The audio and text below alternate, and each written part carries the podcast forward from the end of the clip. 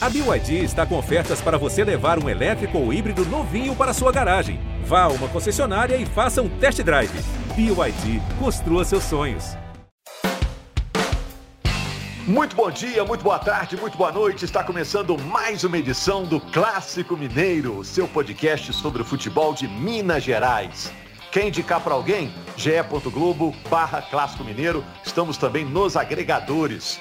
Hoje vamos falar do aproveitamento do Atlético na Série A do Campeonato Brasileiro. O Atlético está na luta pelo título. Vamos falar também do jogo do Atlético contra o Grêmio pela 31ª rodada, uma rodada cheia de jogos importantes. Vamos falar do Felipão no Cruzeiro, futuro do Felipão no Cruzeiro. Vamos falar do Marcelo Moreno. Vamos falar também do América. O Lisca andou desabafando aí. Dizem até que passou um pouquinho do tom. E falar do Messias, um dos heróis do América nesta volta à Série A. O América já está garantido. É Série A, A de América. Bom, a Laura Rezende é a minha chefe aqui. A Laura decide quem participa do programa toda semana. Tudo bom, Laura? Ei, Rogério, tudo bem? Chefe nada, a gente é parceiro aqui.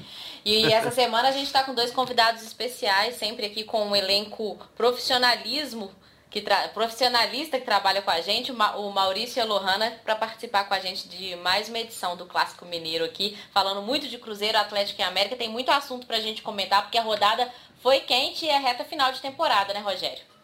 É, o Paulucci está aí, porque o Paulucci é, é um dia trabalhando, um dia de férias. Tudo bom, Maurício? Oh, que isso, que maldade. Tudo bem, Rogério. Um abraço para você, para Laura, para Lohana, para todo mundo que está nos ouvindo. Que é isso, tirei umas férias curtinhas aí de uns 15 dias, mas já estamos aqui para a gente falar do nosso futebol mineiro, que é o mais importante.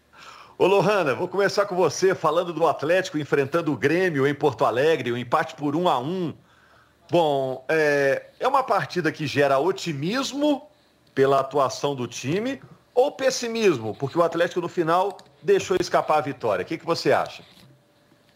Um abraço, Rogério, para você, para todo mundo que está ligadinho com a gente no Clássico Mineiro. Pela atuação, eu considero otimista e também pelo fato de ter conseguido um ponto em Porto Alegre, que é sempre muito complicado, né? A gente cai nesse clichê de falar sempre o quanto é complicado jogar fora de casa contra equipes grandes do nosso futebol brasileiro, mas é uma verdade. Jogar contra o Grêmio em Porto Alegre é sempre muito complicado. Claro que para as pretensões do Atlético é, nessa reta final de campeonato de encostar no líder foi um resultado que não foi tão satisfatório, mas dentro da apresentação, do que criou e do que poderia ter feito, né? Porque o Atlético teve até a oportunidade de fazer mais gols antes de levar esse gol de empate, para mim é otimismo para essa reta final da Série A do Campeonato Brasileiro. E você, Laura?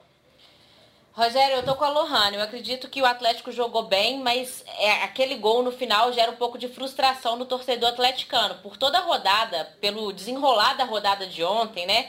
O, o Inter acaba vencendo com muita propriedade o São Paulo, é, o resultado da vitória do Atlético seria muito boa pro, pro Atlético também, né? Então, acho que aquele gol no final aquele empate assim um pouquinho amargo que fica para o torcedor, apesar do Atlético ter jogado muito bem, foi um, um jogo bom do, do, do, Atlético dentro de campo, mostrou repertório, mostrou é, muito, muito bem o time do São Paulo ontem. O Iorra tem se destacado nesses nesses últimos jogos. Ontem marcou de pênalti de novo. É um cara que assumiu as bolas paradas no Atlético, não só de pênalti, mas também de falta. Tem feito bonitos gols. Mas eu acredito que ainda tem muito campeonato pela frente, apesar que o Atlético também tem um jogo a menos, né? Joga na próxima terça-feira que vem contra o Santos, um jogo adiado por causa que o Santos tinha jogo da Libertadores.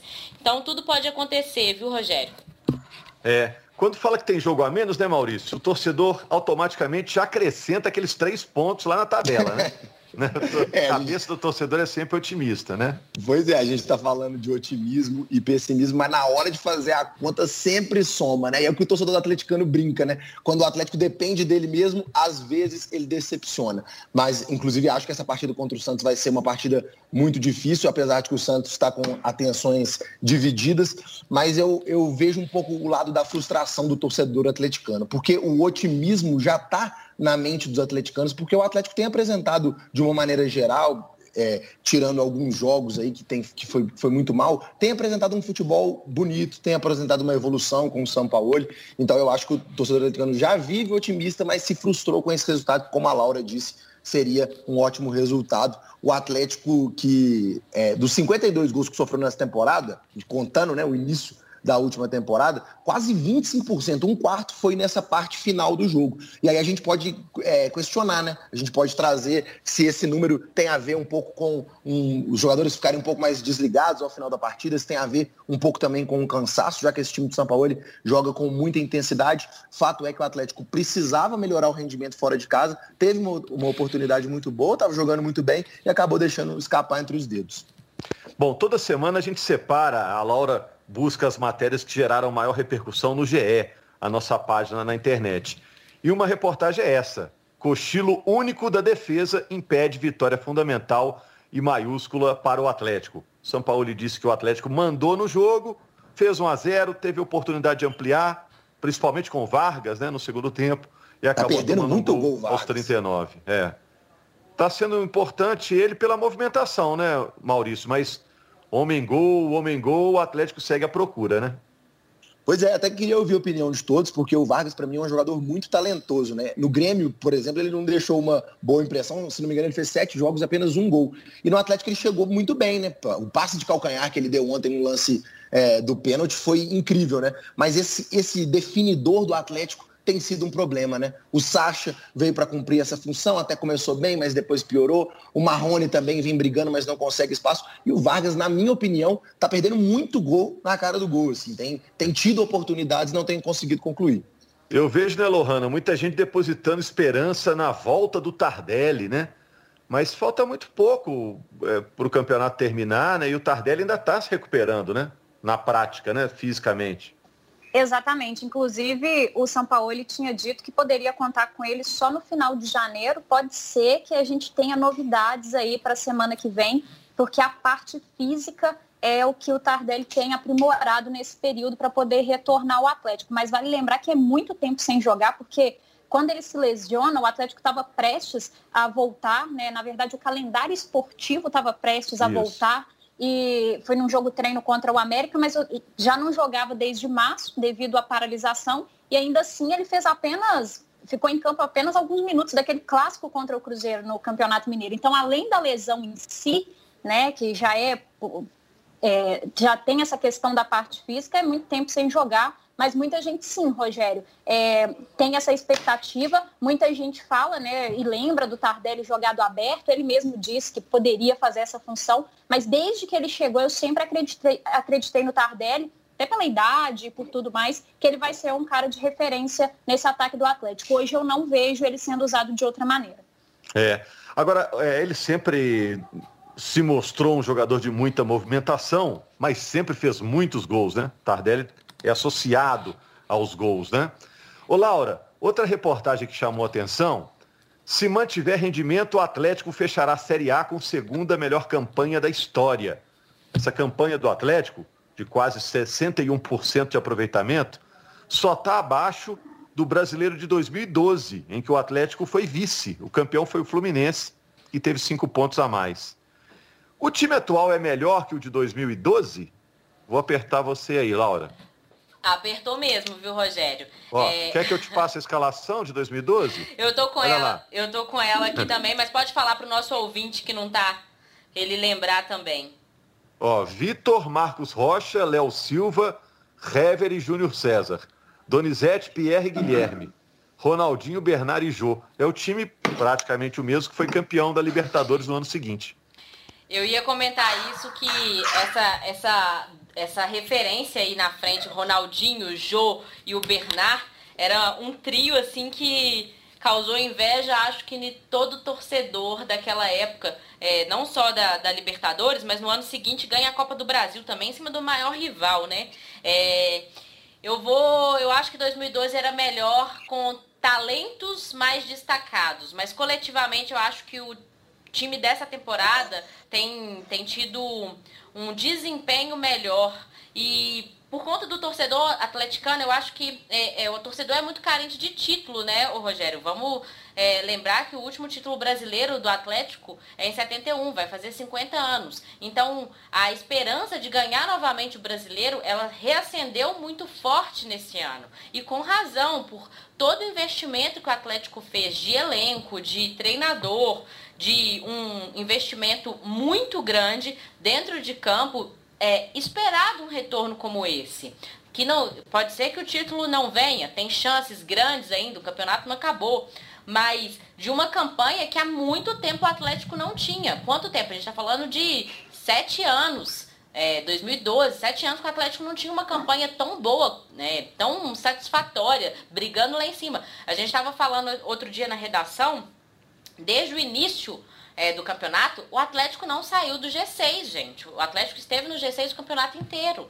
É, e sempre brigando, já teve na liderança, já teve é, vice-líder durante muitas rodadas. Então acho que assim, é, o Atlético tem uma, uma temporada primorosa, independente de título brasileiro ou não. E lembrando que a temporada do Atlético, a gente fala de temporada, mas a gente tem que lembrar que a temporada se divide entre antes da pandemia e pós-pandemia. Porque a temporada de, do Atlético, de fato, ela começa pós-pandemia. Porque o início de 2020 do Atlético foi desastroso com Dudamel, eliminações precoces na Sul-Americana, na Copa do Brasil.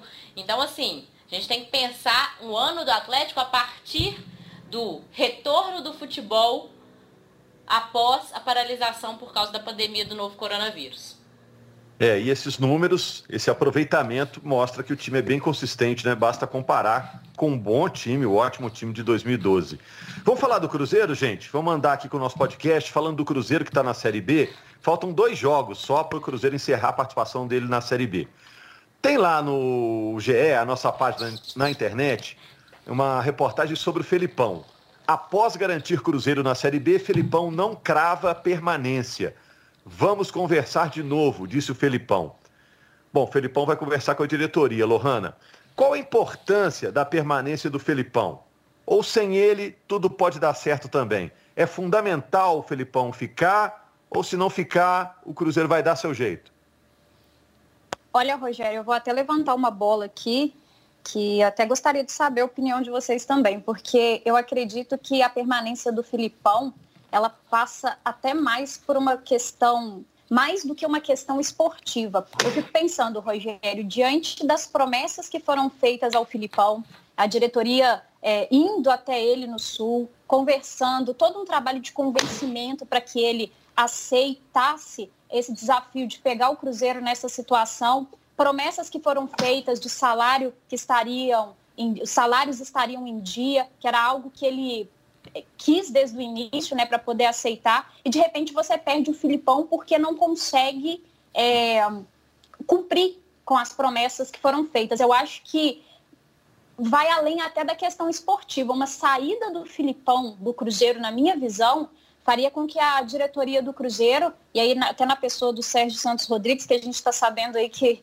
é, já não está muito mais tão disposto assim nas questões das entrevistas como era no início, inclusive com esses salários atrasados, ele que sempre se manifesta, demorou muito para se manifestar. Na minha visão, uma saída do Filipão agora mexe diretamente com a credibilidade dessa diretoria do Cruzeiro. Você vai até o Sul, você promete, você faz um trabalho de convencimento, de repente não entrega aquilo que foi feito, Filipão agradece a oportunidade, sai e aí, que credibilidade que a diretoria do Cruzeiro tem para ir no mercado buscar um outro treinador? Maurício. É, eu acho que a, a Lohana ponderou muito bem. E eu acho que essa permanência do Filipão, ela está colada diretamente a esse, a esse desempenho e a essas respostas da diretoria. Claramente, e a gente, pelo que a gente consegue apurar nos bastidores, o Filipão está insatisfeito com o que lhe foi prometido e o que efetivamente lhe foi dado é, ao longo desses meses no Cruzeiro. Para sair um pouco dessa parte de bastidor, né? Porque a gente sabe que a situação administrativa e financeira do Cruzeiro é terrível e a permanência do Filipão depende disso. Mas eu acho que ao analisar o que, que o Filipão agrega e o que, que ele não agrega dentro de campo, a gente pode ir por dois caminhos. O caminho anímico, acho que é de uma gratidão e que o Cruzeirense tem que ter pelo Filipão gigantesca.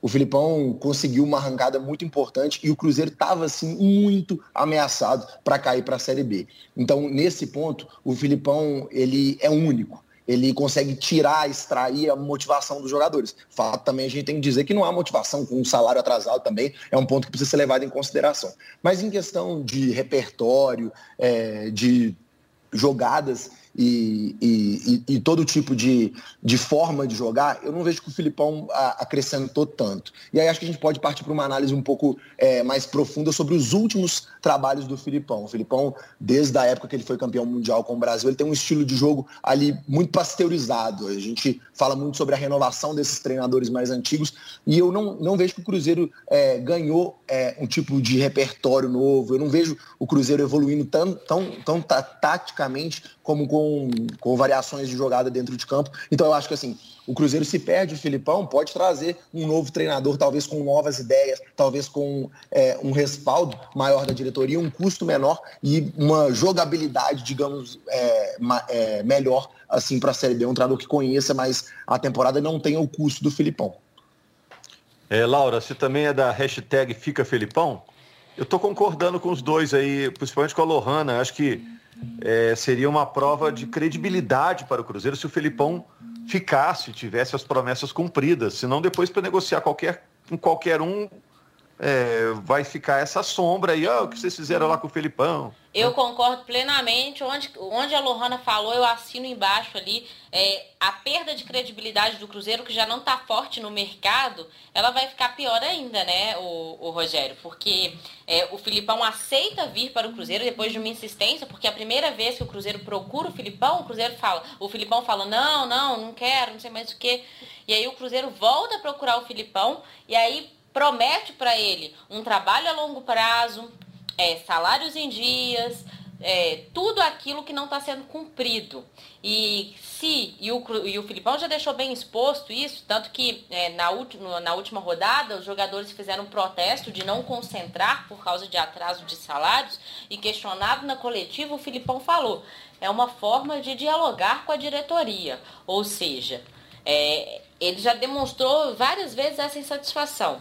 Então, o Filipão saindo, não, não ficando, para essa próxima temporada é um atestado de, digamos, incompetência da diretoria do Cruzeiro. E é. aí vai ficar pior ainda a situação que já está bem difícil. É, o Felipão foi a boa notícia do Cruzeiro da temporada, temporada, que está acabando, né? 2020, 2021.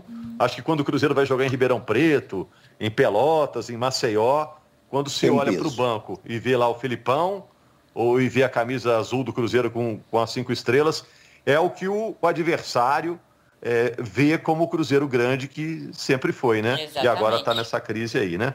Olha só, gente, e rapidinho falando do Moreno, tem outra reportagem aqui falando do Moreno, que está sem marcar há três meses no Cruzeiro e tem a pior média de gols na carreira. E é estranho, né? Porque na seleção boliviana ele faz gol. Então o problema é do esquema ou o problema é dele mesmo, do Moreno? Hein, Lohana? Laura, Laura quer falar. Moreno tem jogado muito mal no Cruzeiro desde que voltou, né, Rogério? É, o Moreno não conseguiu se adaptar, é, jogar a Série B, não conseguiu, não só o Moreno, mas todo o sistema ofensivo do Cruzeiro se demonstrou muito, muito ineficiente durante boa parte dessa temporada. E o problema é, do Moreno não, é, não quer dizer que seja dele ou é, só dele ou só do Cruzeiro. Eu acredito que seja um conjunto. É, muitas vezes a bola não chega para o Moreno, que tem uma característica de ser um centroavante ali de área. Muitas vezes ele tem que sair da área nesse esquema do Cruzeiro, porque a bola não chega. Então a gente vê o Moreno correndo atrás da bola mesmo. E às vezes falta um pouquinho de habilidade ali para fazer uma função que é, ele realmente não está acostumado a fazer. Ele é um atacante de jogar dentro da área. Enfim, a fase não é boa, não tem marcado gol e não, não voltou bem para o Cruzeiro desde que retornou nessa, nessa terceira passagem dele pelo Cruzeiro. E, e vamos ver se ele fica também, né? Que o Cruzeiro agora vai reformular e vai ter que enxugar folha, né? Lembrando que, que ele tudo, é um dos né? maiores salários do Cruzeiro, né? É. é. E eu acho que é aí que a diretoria do Cruzeiro tem que colocar um pezinho no chão, assim. O Cruzeiro tem que formar um elenco para a próxima temporada que começa nesse ano, mais de Série B. E não, não digo jogadores piores, é, de menor qualidade, mas jogadores mais baratos e que saibam jogar a competição. Marcelo Moreno fez apenas três gols é, desde que voltou ao Cruzeiro. E aí eu pergunto para vocês, quem, quem é melhor, o Cruzeiro ou a seleção boliviana? Claro que os dois As duas equipes têm limitações, né? Mas o, o Marcelo Moreno conseguiu marcar um gol na Argentina do Messi. Em vários jogos, como a Laura bem citou, a gente via o Marcelo Moreno batendo cabeça, brigando, as bolas só chegavam pelo alto. Então eu acho que tem, tem um pouco dos dois componentes. Eu acho que até mais é, o Moreno sofreu com a falta de, é, de, de, ser mal municiado durante as partidas do que propriamente o desempenho, mas fato é que ele também vive uma fase pessoal, errando muitos chutes a gol, muitas finalizações. Eu acho que o Marcelo Moreno deve encerrar esse, esse ciclo dele no Cruzeiro dessa forma. Hoje ele é um reserva de luxo, né, Lohana? Como a Laura citou, um salário alto, né? E é uma opção, né? é uma opção, mas que é decepcionante, né? Acho que assim como todo o setor ofensivo do Cruzeiro ao longo da temporada. Se a gente for pegar bem, é, o setor ofensivo do Cruzeiro sempre teve ali muita dificuldade, é, até em alguns momentos também o Cruzeiro passou por um problema seríssimo para mim de criação. É, melhora um pouco, na minha visão, com um amadurecimento maior do Ayrton, que vai ganhando as chances com o Filipão mas logo também já caiu de rendimento. Melhora também com a chegada do Potker e do Sobis, que são jogadores experientes. E aí a gente entra nisso que o Maurício falou agora sobre ter um time para jogar a Série B, jogadores experientes que saibam jogar essa competição, por mais que não tenham sido jogadores que tenham feito tanta Série B assim como o Sobs, creio eu, que seja a primeira vez que ele joga uma Série B, né? Acho que sim, tenho certeza que sim. Então, é, é isso. É, é, decepcionante você falar do setor ofensivo do Cruzeiro como um todo, porque foi realmente o calcanhar de Aquiles de um time é, que fez uma temporada melancólica. Eu não encontro outro adjetivo para definir essa temporada do Cruzeiro. É, e vamos falar rapidinho do América, só para a gente fechar. Estão quase pedindo a conta aqui, pedindo pro garçom. Saideira aqui e a conta. Saideira. Né? o América está brigando pelo título com a Chapecoense lá na Série B, mas já está projetando a, a Série A, né? O América já garantiu presença na Série A.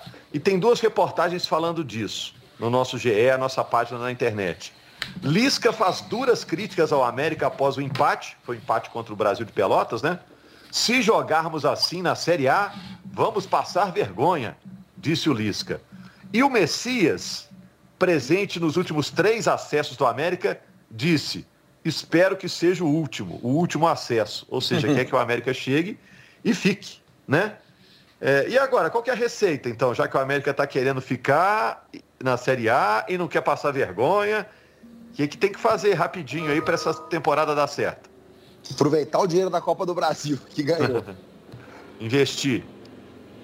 É, eu acho que assim, é, sobre a declaração do Lisca, é, a gente já sabe disso e, e, o torcedor sabe também que tudo do Lisca é mais intenso, né? Quando ele vence, ele joga muito para cima, quando ele perde, às vezes sai uma declaração que pode soar um pouco atravessada, mas isso faz parte do pacote Lisca que foi muito benéfico. Então eu acho que para o América, é, pela primeira vez, não dá uma de golfinho, né? Que o pessoal fala, que sobe, faz uma gracinha e depois volta de novo é manter o Lisca e tentar manter alguns desses jogadores que são cruciais para essa campanha. É, se não for, se o adjetivo para o Cruzeiro foi melancólica, acho que para o América é memorável. Então acho que é tentar manter o Lisca e alguns desses jogadores como Ademir, Rodolfo e o próprio Messias.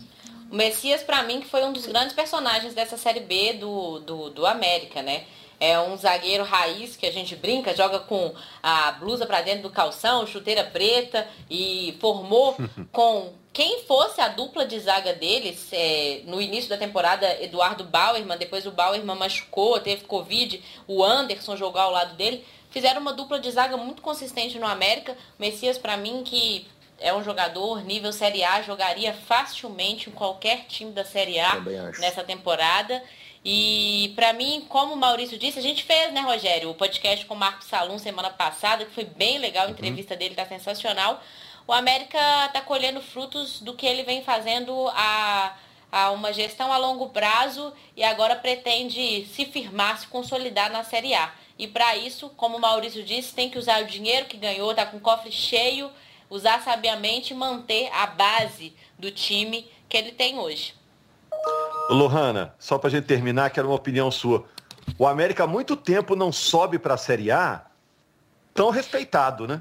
Pelo que fez na temporada passada. Semifinal de Copa do Brasil, uma boa campanha de cabo a rabo aí na, na Série B, né? O América chega com outro status agora, né? É a minha sensação, não sei se é a sua. Exatamente, Rogério. Inclusive nessa matéria do Messias, que foi ao ar também no Globo Esporte, ele cita isso. É, como comparar os times é, que conseguiram acessos recentes com o América, né? Ele fala, ah, porque em 2015 o América revelou o Richarlison, em 2017 fomos campeões da Série B e agora fomos finalistas da Copa do Brasil e estão brigando pelo título da competição. Mas se ele não soube escolher, eu sei, viu, Rogério? Para mim, o time que é semifinalista da Copa do Brasil no mesmo ano em que briga pelo título da Série B é um time que chega assim na Série A muito respeitado. E vou te dizer mais, viu, Rogério? No início do podcast você falou que teve gente que pensou que o Lisca passou do tom, e eu achei que ele passou do tom. É, é, né? Sabe por quê? Rapidinho. Porque em uma competição em que tem quatro campeões, porque a Série B, conquistar um título é ser campeão no fim das contas, né? Fazendo assim uma, uma analogia, uma comparação, é, eu acho que é de certa forma normal, não estou dizendo que é correto, é, mas acho que é de certa forma normal o América, depois de uma temporada tão desgastante, ser semifinalista da Copa do Brasil, o nível de competitividade caiu um pouco agora. E aí eu acho que o Lisca, como o Maurício disse, foi muito feliz, é tudo muito intenso, sabe? Eu acho que não é um tipo de, de coisa que precisava ser colocada em público agora, de que vai passar vergonha. As coisas não são assim, o momento do campeonato é outro. O maior título já foi conquistado, que é o acesso. O que vier agora é maravilhoso, numa temporada maravilhosa. Então, assim, eu acho que passou um pouquinho do tom. É, e lembrando que aqui todo mundo é da hashtag fica Lisca, né? Porque... Ah, é. Nossa, e o Lisca é carisma, vai chegar lá no vestiário, vai transformar essa, essa bronca lá em algo positivo. Não, tô falando é pro bem de vocês, né? Mamãe deu essa chinelada aí porque é, é para vocês ficar educado, né? Ir para frente. valeu, valeu, Lohana, valeu, Maurício, valeu, Laura. Valeu, valeu. gente. Obrigada, gente. Obrigado, gente. Contem sempre comigo, é sempre um prazer. Semana que vem estamos de volta. Grande abraço, obrigado pela companhia em mais uma edição do Clássico Mineiro. Até mais.